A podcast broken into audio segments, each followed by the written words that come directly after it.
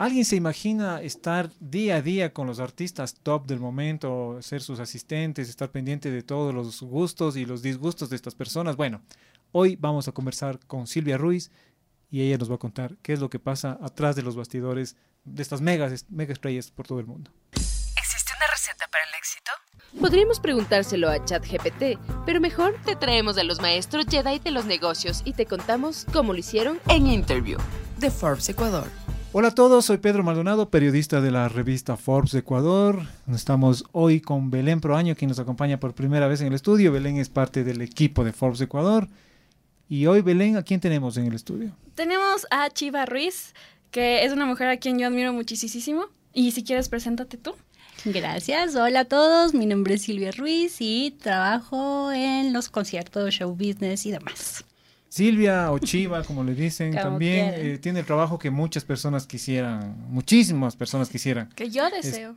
Estar con los músicos, ¿no? Acompañarles, eh, estar al lado de ellos. eh, son más que asistentes. Silvia, ¿cómo es, ¿cómo es ese trabajo? ¿Cómo lo definirías? ¿Cómo lo definiría? Es un trabajo que me, primero que todo, que me apasiona, que me encanta, pero que es muy duro también. A veces nosotros vemos o las personas de afuera ven lo fácil o lo qué lindo estar con artistas, viajar, conocer, pero también es muy sacrificado porque estamos mucho tiempo fuera de nuestras casas, mucho tiempo viajando, a veces volvemos a la casa por un día, hacemos maleta y salimos de nuevo. Entonces es un trabajo que te tiene que gustar mucho, mucho, verdaderamente demasiado para poder hacerlo. Estás girando, girando y girando Sí, todo el tiempo. Sí, viajando por todo lado.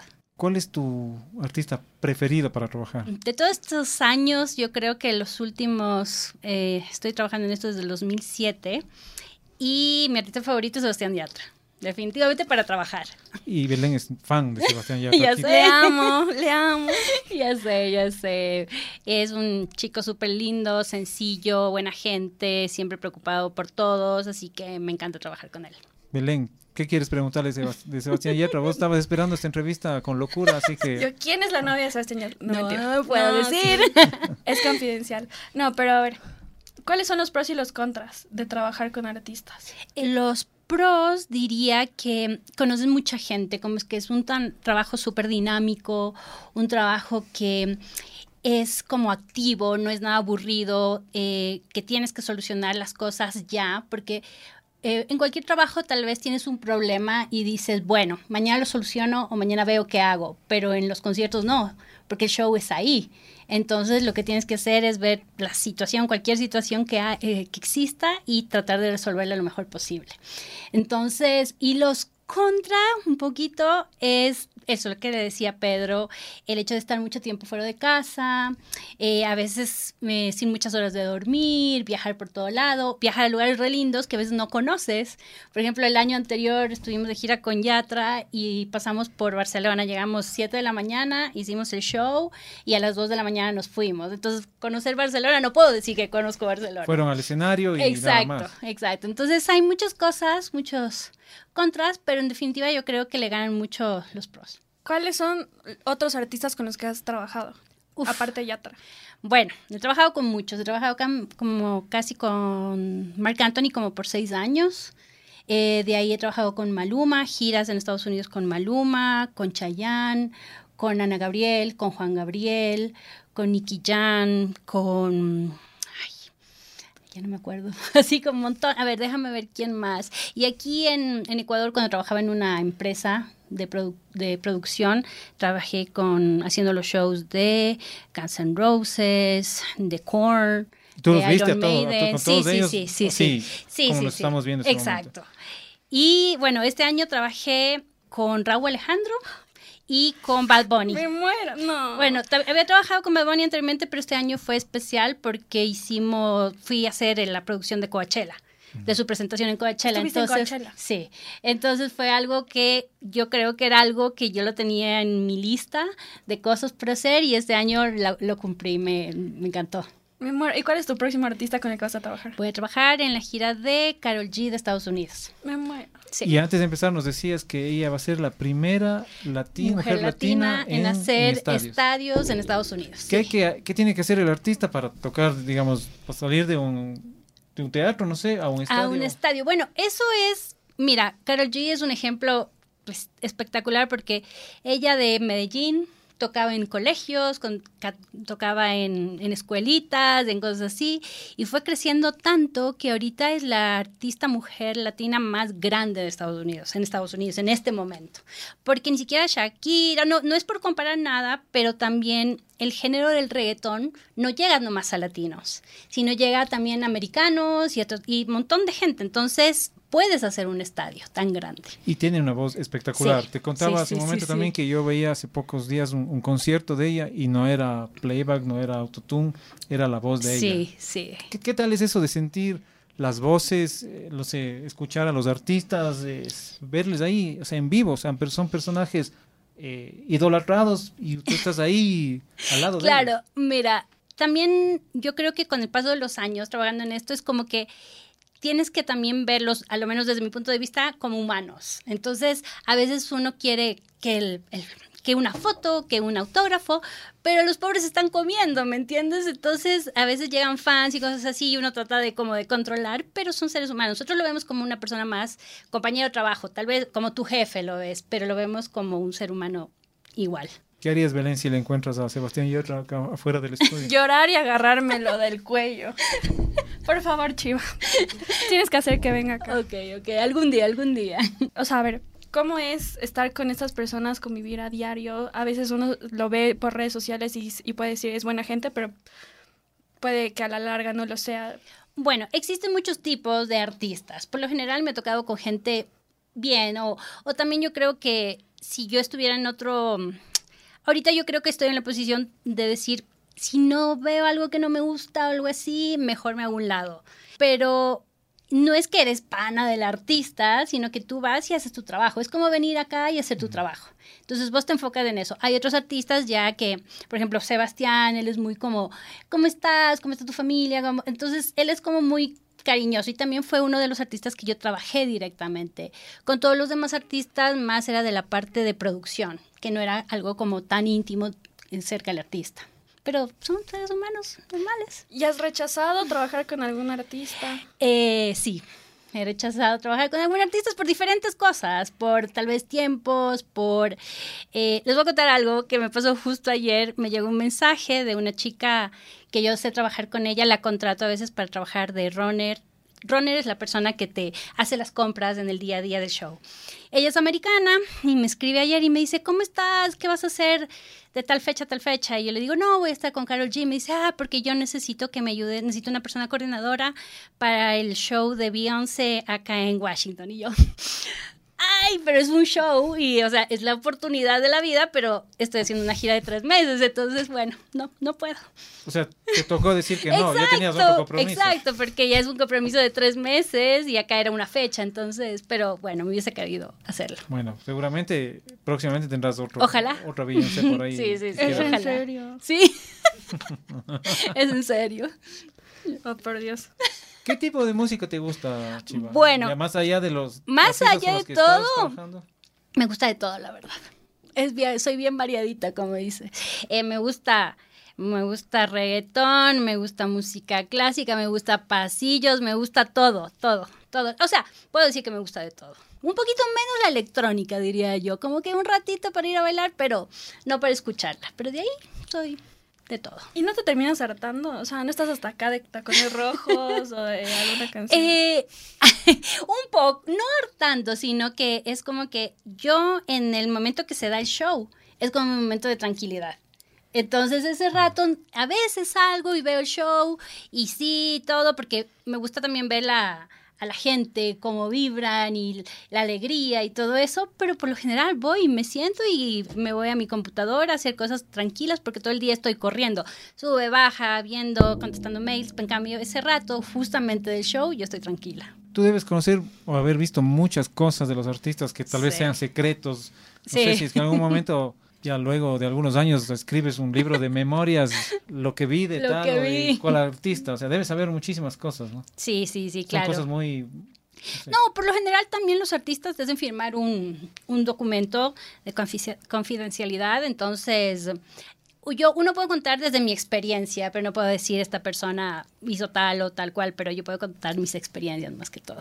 ¿Y de aquí cuáles son tus planes? Bueno, no tus artistas, los artistas Los con los que vas que a trabajar, tengo. digamos, de aquí, ¿a dónde va a apuntar Silvia Ruiz el- hasta el 2025, al 2030? Mira, por lo general, yo creo que eh, he venido trabajando con artistas latinos y antes, digamos que los artistas latinos no eran tan grandes. Ahora hay artistas latinos súper grandes como la, nada, Bad Bunny, Karol G, eh, artistas que hacen estadios y que tienen una producción igual o incluso más grande que los americanos. Entonces, tal vez me gustaría dar el siguiente paso como trabajar en, con artistas americanos, pero nada, lo que venga. Es como que voy con lo que venga. ¿Cuáles son tus artistas y dices me muero por trabajar? O sea, como yo me muero por conocer a Sebastián Yatra algún día en mi vida. Yo creo que me gustaría trabajar con Bruno Mars, porque fui a ver un show y me encantó la producción y él y la banda, y también Harry Styles, ahorita como en este momento. O sea, ellos son como los que me encantaría trabajar. ¿Y de qué depende que llegues a trabajar con ellos? No sé, contactos, recomendaciones. Más que todo, hacerte conocer, porque por ejemplo, todo esto, todo esto es eh, llamadas.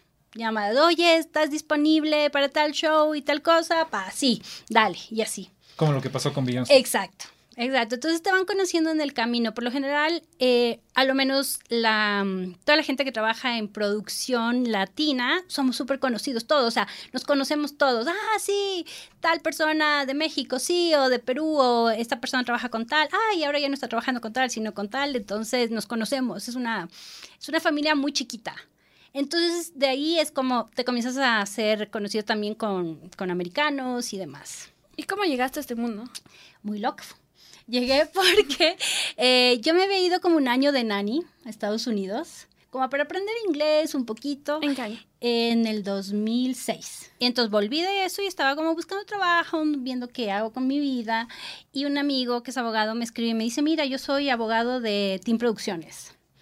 Y me dice, mira, la chica que está en comunicación con el artista, con la gente del artista, no, no sabe inglés. ¿Qué onda vos con el inglés? Yo, bueno, o sea, tampoco es que soy, hablo wow, pero sí te, sí, si quieres que yo conteste los mails y eso, claro, yo lo puedo hacer. Y entré así, como ayudarle a ella a contestar los mails y nunca más salí. Y de ahí a, a- a los Hasta ahorita. estadios y a las giras. Exacto. ¿Te arrepientes de algo? Mm, no, para nada. No me arrepiento de nada. Eh, me encanta desde el primer momento que estoy trabajando en esto. Me encantó y, y sigo acá. ¿Cómo llegaste con Sebastián Yatra? Por recomendación de una... ami- Ellos estaban como cambiando todo su equipo. Y para Sebastián venía unas cosas súper grandes, shows en Estados Unidos, gira de muchos.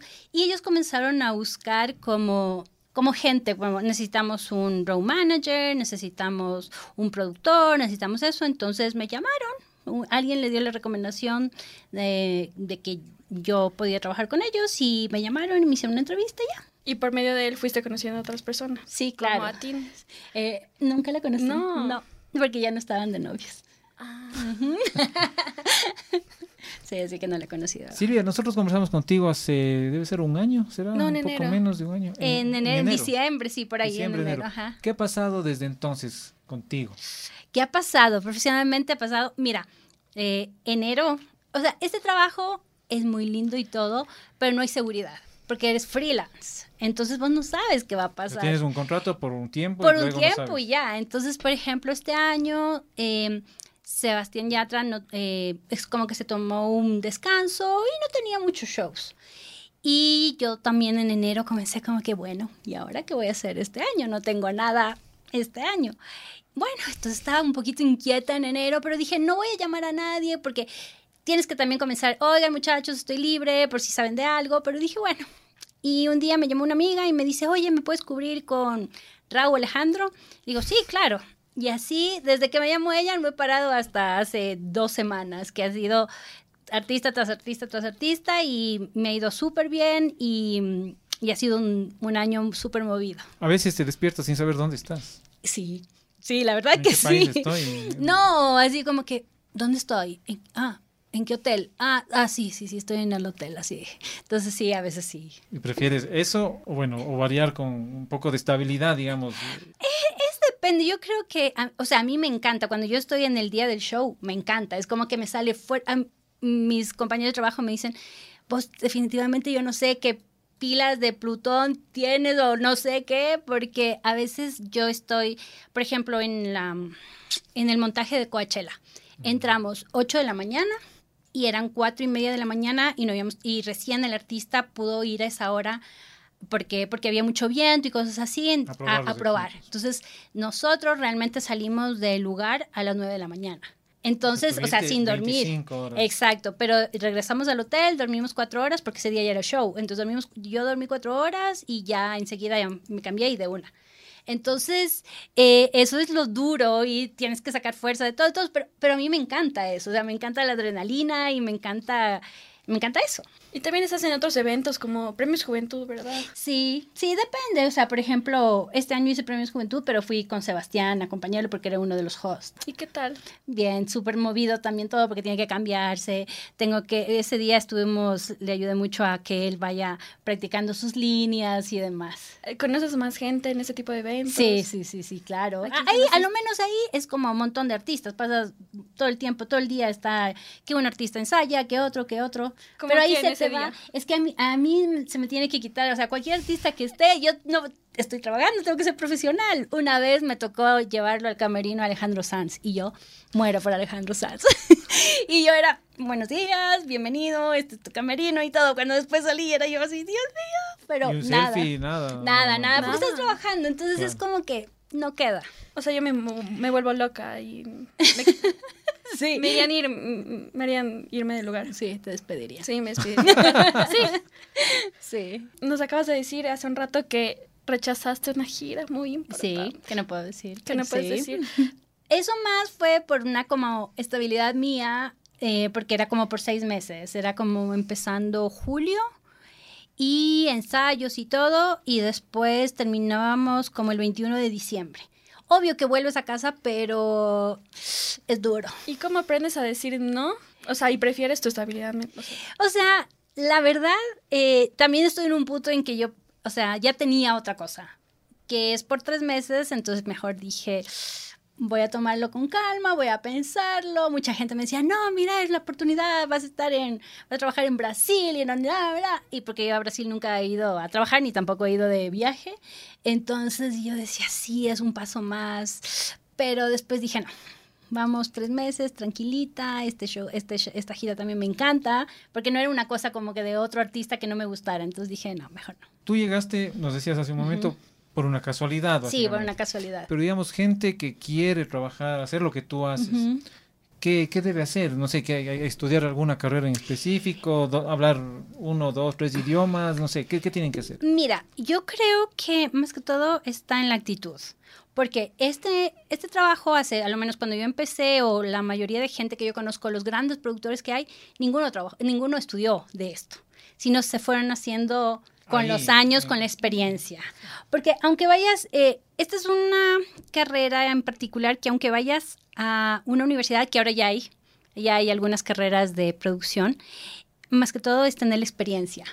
Y es, yo creo que empezar de, de cero. O sea, yo empecé del asistente del asistente y, y he llegado a ser ahorita, soy como coordinadora de producción de estos shows grandes. Entonces, yo creo que más que todo es la actitud. O sea, Silvia, ¿me puedes ayudar con esto? Claro, claro, ¿me entiendes? Siempre estar predispuesta y aprendiendo día a día. Los idiomas.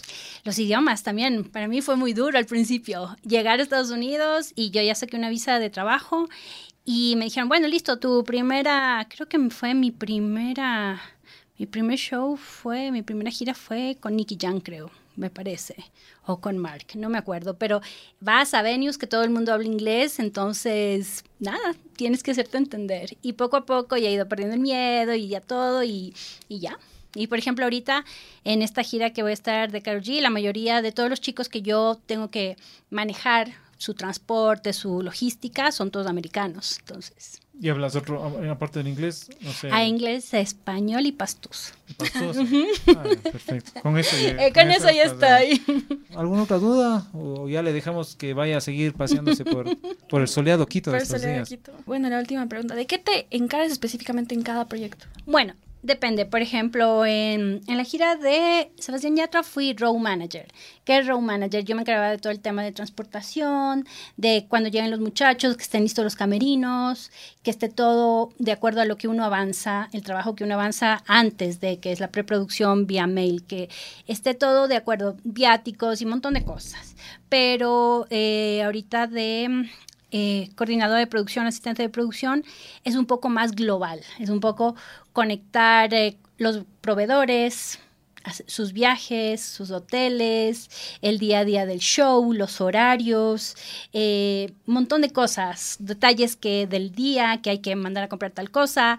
Eh, por lo general hay cosas que, uy, hay que comprar esto, pero no es una cosa que vas a la tienda y compras, sino está, no sé, estás en Las Vegas y esto está en no sé, en Miami o en Ecuador. No sé cómo tienes que hacerlo, pero tienes que lograrlo y traerlo. Y la última pregunta, ahora sí, ¿cuál, es, ¿cuál ha sido el día más difícil de, de todo esto que nos cuentas, toda esta trayectoria?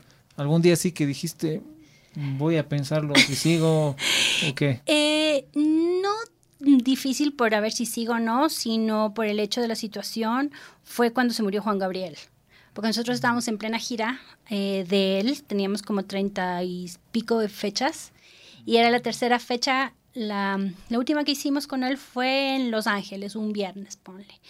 Y el domingo teníamos que hacer el show en El Paso, Texas. Y ya empezamos, o sea, a 7 de la mañana empezamos a montar todo. Yo por lo general en Estados Unidos soy, como soy asistente de producción, soy la primera en llegar con el productor y la última en irme. Entonces 7 de la mañana o 5 de la mañana, dependiendo del montaje, estamos ahí.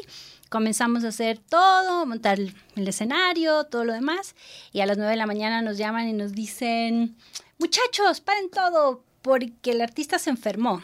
Y todos como que ok. Y la gira creo que se cancela, así que comiencen a meter todas las cosas en los camiones como van directamente a las bodegas. Entonces dije, ay, porque había pasado muchas cosas anteriormente con él, él se había enfermado, le dio un infarto, se cayó, era un artista muy especial. Entonces dijimos, bueno, ya, pues se canceló esta gira, ya ni modo. Y después comenzamos a ver en Twitter y cosas así que, que se había muerto. Entonces ya yo llamo a mi jefe y me dice, sí, se murió, pero no digan nada yo temblaba, o sea, éramos dos personas las que sabíamos, era el productor y yo nada más. Eh, y temblábamos, o sea, yo temblaba, no lo podía creer porque ah, lo vimos hace un día y medio cantando todo bien, perfecto, en un show en, en el Forum de Los Ángeles y espectacular. Y después fuimos nosotros los que tuvimos que darle la noticia a su equipo, a los chicos que habían trabajado con él como por 20 años. personas grandes, jóvenes, de todo, y a lo menos el abuelo, el que le decíamos del abuelo, uno de los más de confianza de él, él no me creía, me dijo, no, yo no te creo. Le digo, y yo, abuelo, es verdad, no, es que ya se han inventado cuántas veces, que eh, el artista se murió, yo no creo, yo no creo, yo no creo. O sea, fue muy duro ver eso, fue muy duro ver a su gente como de casi 20 años, nada, sufrir, llorar, ver también que sus carreras se acababan también, ¿no? Entonces, por mucho de ellos era como estar con un artista como por 20 años y de la noche a la mañana todo se acabe, fue muy duro. Tremenda historia, durísimo, sí, sí, sí, sí, Silvia, muchísimas gracias, por acompañarnos aquí en los estudios de Forbes Ecuador. Belén, también muchas gracias. Gracias. Gracias. Sigo con preguntas, pero yo siempre voy a seguir con preguntas para ti. Muchas gracias. Muchísimas gracias. Y bueno, esto fue el interview con Silvia Ruiz. Silvia La Chiva Ruiz, productora, coordinadora, bueno, casi una celebridad, como alguna vez te dijimos Nada aquí. Que ver. Gracias, Silvia. Gracias a ustedes. ¿Existe una receta para el éxito?